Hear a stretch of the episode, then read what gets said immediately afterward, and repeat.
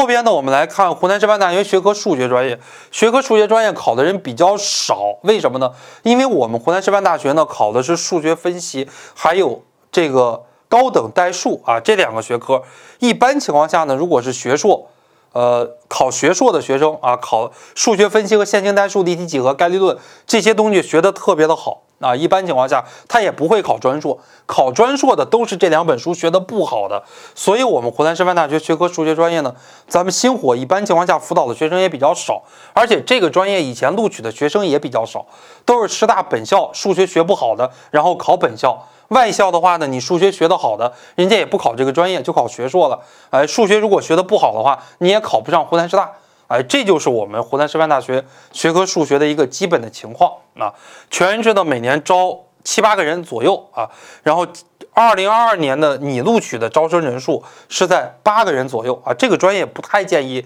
大家来报。如果大家学的数学比较好，再来报湖南师大的学科数学。如果呢，大家这个数学学的不是很好的话，大家可以报小教专业。啊，如果你考上了小学教育这个专业，入学之后，你可以研究数学方向，呃，每个人可以选择一个方向，那你研究的方向可以是数学方面的这样的一个方向，也是没有问题的啊。这是我们给大家来介绍的湖南师大学科数学这样的一个专业。